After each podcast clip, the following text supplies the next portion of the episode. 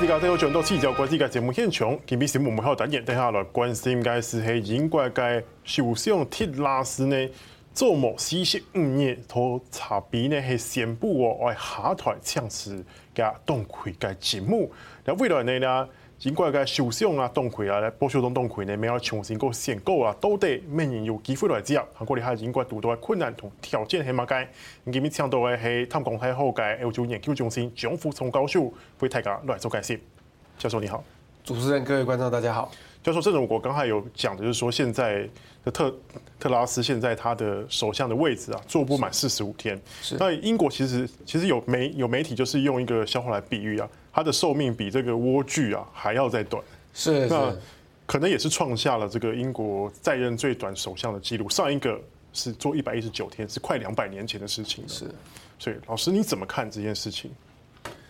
他是一位短命的首相啊，这个我们在上一集的节目里面我已经预测到了啊。因为我们说一个首相要组织一个政府，他必须要有人和团队。成立那个成员要支持你这位首相。老师，你上次就有讲过，对你，你这样的话，首相的一些部长才能够支持你一些政策。那特拉斯首相他在人和方面是非常弱的。第一个，我我要强调就是说，他在成为首相的呃保守党党魁的那一战里面，他最后一个对手是苏内克。苏内克他得到百分之四十三高的选票哦，哦，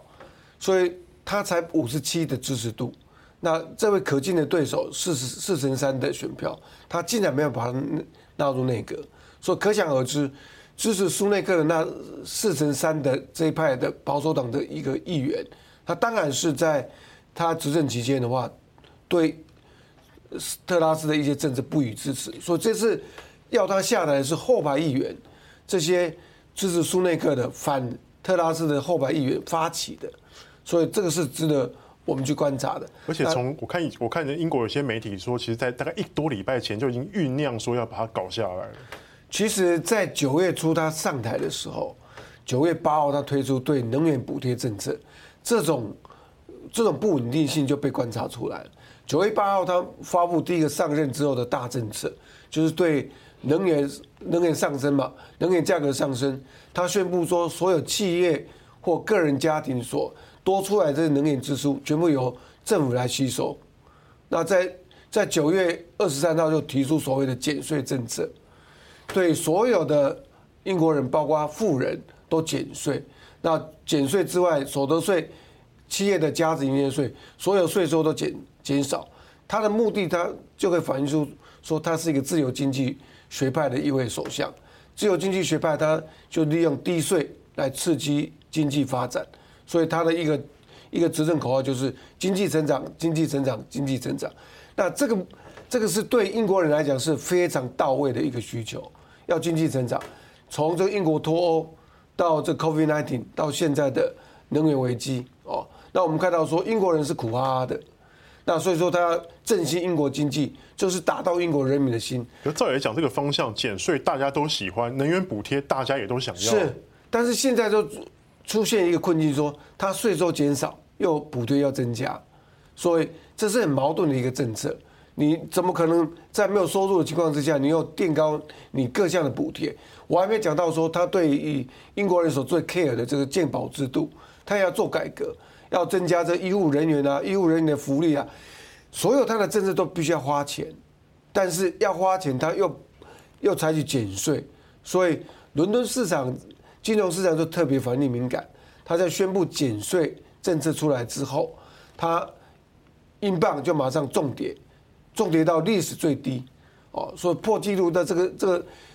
金融市场是最敏感的，对政府没有信心的时候，他就跌给你看。所以特拉斯他一直没有意识到说他的政策是有问题的，所以他的财政部长在在国会里面宣布他的一些政策或者是他的一些预算政策的时候。反对党给他非常批评很多的批评意见，而且除了反对党之外，保守党内部也有一大票的人是反对他的财政跟预算政策的，都一直提醒他说这是不对的政策。但是特拉斯他一直在国会里面坚持说他要为自己的政策复盘，后来他宣布放弃了，先是先调整说不减税，对富人不减税，然后继续维持他的减税政策。到后来在十月中的时候，就全盘放弃这个财政部长所提的这个减税政策，同时把财政部长把他 fire 掉。那 fire 掉之后，又因为这个移民问题，又把这个内政部长 fire 掉。所以说，这个动这个动作就可以重复。我们如果说把投射到强生政府的最后阶段的一个部长背叛清理，一个一个退了之后，才逼他下台。所以特拉斯他的一个一个下台的一个动作，其实就重复了这个强生的一一个一个一个过程。那这个情形的话，我们说。财政政策、减税政策就是压倒特拉斯首相的最后一根稻草。老师，你还刚刚还有提到说，就是其实现在英国的保守党内其实算是一个蛮分裂的状态哈。是有媒体是评论说，特拉斯其实就是在小圈圈内自己找自己人，等于说他的班底都还没有夯实，然后他就准备要让这台大车准备要上路了，也造成了他现在的这样的结果。是这个这个批评是有几分正确的，但是也不全然啊。那其实特我是蛮同情特拉斯的，他九月五号当选党魁首相之后，九月六号英王当时的伊丽莎白二世就授权啊任命他为首相，女王授权的最后一个首相，对，最后一个首相，他准备的他的内阁的时间是很仓促的哦，那而且他是他的个性也也是也造成他这种结果，他是很强悍的一一一位政治人物。哦，我们说他上来之后，他要做铁娘子第二，哦，要跟柴契尔夫人学习啊，但是他有那个没有没有那个命的啊，做做好他的首相，说四十五天就下来了。那其实我我这边要要让各位观众知道说，保守党内部是很分裂的啊。我们说这十几年来，他换了四个首相，每一次换首相就是一一副内部的较劲、内部的斗争。那一次一次的话就是。这个卡麦隆派的，那得胜之后就转移给梅伊派、强盛派、特拉斯派。那现在上来的话，到底是谁要继任特拉斯？现在有很多磨刀霍霍准备要去竞选这个位置嘛。所以这个动作看起来，这个保守党似乎要自己再推出新的首相。那这是又是不符合民意的。现在英国人他们对保守党的执政、保守党领导几乎是信心崩溃，他们是。英国人大部分的英国人是希望说，赶快大选换个政党，重新重新一个开始。但是英国是一个民主国家嘛，所以必须要走民主程序。那他们没有宪法，但是根据他们的一个法律，只要谁取得了首相权力，就可以做满五年。所以现在保守党可以做到二零二四，所以现在还有两年首相的期间，保守党可以再去推举。推出新的人来做满这两年，那最后再大选，那我们就会问说，谁可能脱颖而出嘛？我们都知道强生他已经是已经放出风声，他想想要再再度回锅角逐嘛。但是我认为在保守党内部，强生是很受欢迎的。他做首相那三年，他的个性是很海派的嘛，也拉拢了很多支持他的人。也是保守党政府上台之后。现在目前为止，这十几年来任期第二长的首相是没有错。那强生他的弱点就是说，反对他的人也不少。好，他曾经 fire 到 fire 掉一些不支持他政策的人，好，把他开除党籍。他对一些政策啊，他也都不手软，他要贯彻下去，不跟他配合的人，这些这些部长他马上换掉。最大的一个问题，强生最大的问题是是。他是一个道德最低的一位首相，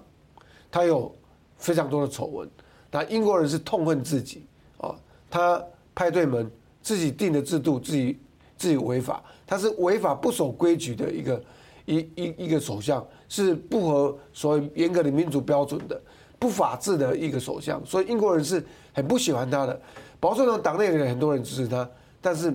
英国人不喜不喜欢他。那保守党就可以去赌嘛。如果说你喜欢强生，你又推出来，明明知道英国人